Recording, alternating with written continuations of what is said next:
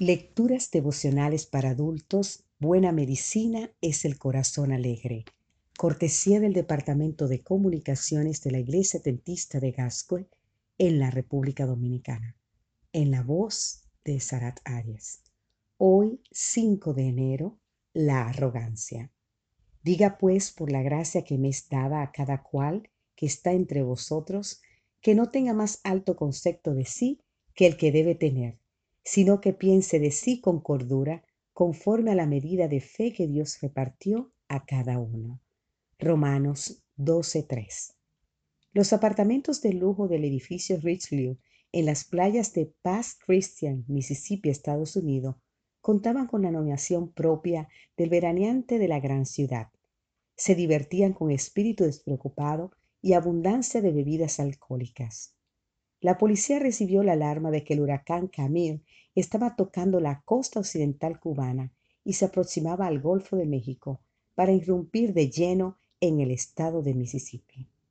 El jefe de la policía, Jerry Peralta, movilizó su equipo para evacuar todos los edificios playeros. La mayoría de las personas obedecieron la orden, pero un numeroso grupo del edificio Richelieu desafió a la gente.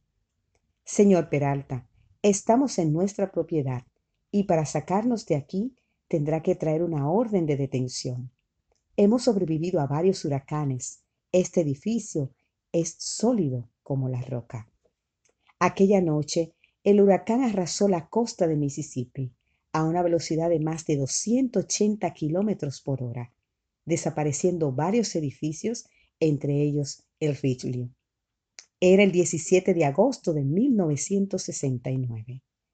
El huracán Camille fue el segundo más poderoso del siglo XX, después de otro que tuvo lugar en el 1935. Solo en la localidad de Pass Christian murieron 78 personas. La mayoría de ellas pensaban que eran lo suficientemente fuerte para sobrevivir sin necesidad de evacuar. La ausencia de autoestima conlleva riesgos pérdida de rendimiento académico y laboral, dificultad en las relaciones, así como vulnerabilidad a la edición a sustancias psicoactivas, a ser víctimas de abusos, ansiedad y depresión, entre otros. Pero el exceso de aquellos vecinos del edificio Richelieu y aún más lleva a la perdición moral. En efecto, actitudes tales como la vanagloria, el engreimiento, la altivez, el orgullo y la soberbia son rasgos diametralmente opuestos al espíritu cristiano de humildad. El apóstol no recomienda ni la arrogancia ni el desprecio por uno mismo. Nos invita al pensamiento cuerdo o equilibrado sobre nosotros mismos.